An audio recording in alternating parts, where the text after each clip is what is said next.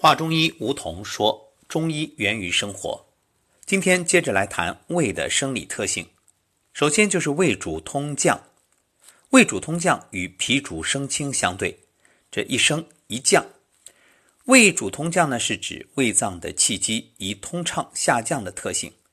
凡胃中腐熟水谷，其子秽，所谓子秽就是那些渣子呀、污秽啊，自胃之下口传入于小肠上口。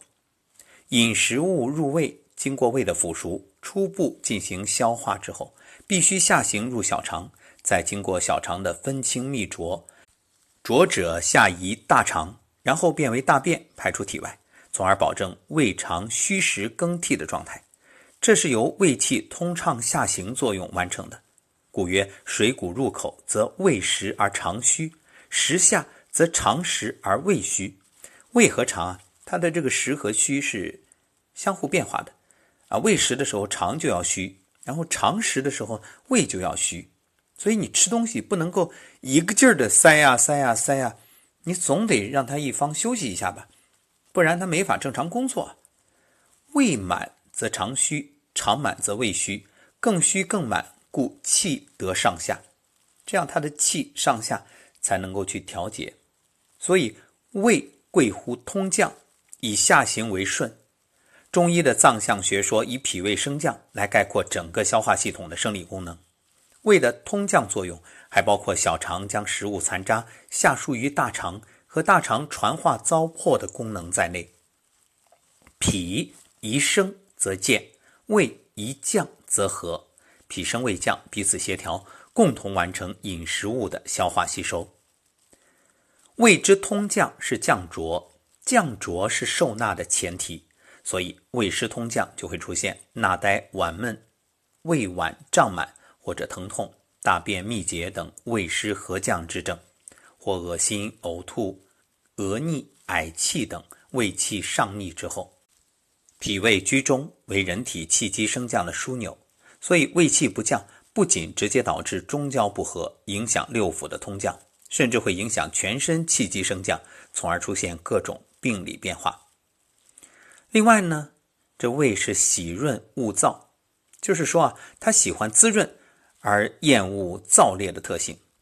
中医运气学说认为，风寒热火湿燥这六气分主三阴三阳，也就是风主厥阴，热主少阴，湿主太阴，火主少阳，燥主阳明，寒主太阳。三阴三阳之气又分属五运。所以叫五运六气，也就是厥阴风气属木，少阴热气属君火，少阳火气属相火，太阴湿气属土，阳明燥气属金，太阳寒气属水。阳明之上，燥气主之，此为六气分阴阳。也就是燥主阳明，指运气而言，人与天地相应，在人体，阳明为六经之阳明经，就是足阳明胃经、手阳明大肠经。胃与大肠皆禀燥气，人身禀天地之燥气，于是有胃与大肠，二者皆消导水谷之腑。唯其禀燥气，是以水入则消之使出，不得停胃。火就燥，水就湿，阳明燥土必赖太阴湿土以济之，则水火相济，阴阳平衡。胃能受纳腐熟水谷而降浊，故曰胃与大肠。在天属申酉二辰，申当坤方属土，酉当兑方属金。在巳时当七八月为造金用事之后，盖天地只是水火二气化生万物，水火相交则蒸而为湿，湿与燥交乃水火不变之气也。火不蒸水，则云雨不来；水不济火，则露降不降。概括来说啊，就是胃喜润恶燥的特性，源于运气学说中的标本中气理论，即阳明之上，燥气主之，中见太阴。胃禀燥之气化，方能受纳腐熟而主通降。但燥要赖水润湿剂为常。所谓恶燥，恶其太过之味；喜润亦为喜水之润。胃禀燥而恶燥，赖水以济燥。故曰：胃喜柔润，阳明燥土，得阴自安。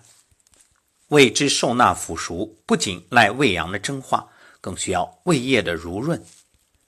胃中的津液充足，方能消化水谷，维持其通降下行之性。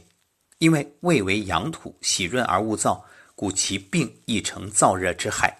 胃阴每多受伤，所以治疗胃病的时候要注意保护胃阴。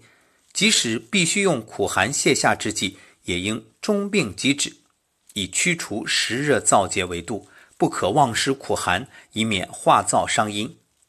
总而言之啊，胃喜润恶燥之性主要体现在两个方面：一是胃以阳体而合阴经，阴经则降，胃气下降必有赖胃阴的濡养。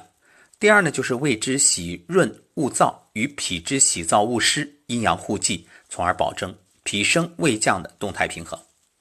那么说到这儿呢，其实关于胃已经说完了，不过我想还有必要再补充一点，因此下一期啊，我们接着来谈六腑之胃。也建议各位每天吃完饭的时候啊，静坐一会儿，好好的给胃一点时间。另外，吃饭别看手机，别说话聊天儿。吃就专心吃，这才是你对胃之爱的体现。如果感觉不消化的时候，双手掌心搓热，两手虎口交叉，男士左手在内，女士右手在内，可以把掌心贴着胃的位置，好好的安慰安慰他。其实最重要的就是别吃多啊，七成饱正好。还有，不要想吃啥吃啥。你也得考虑一下你的胃喜不喜欢，你体谅他，他就会回报于你。你如果随意的对待他，根本不关照他，他就疼给你看，最后受苦受罪的还是你呀。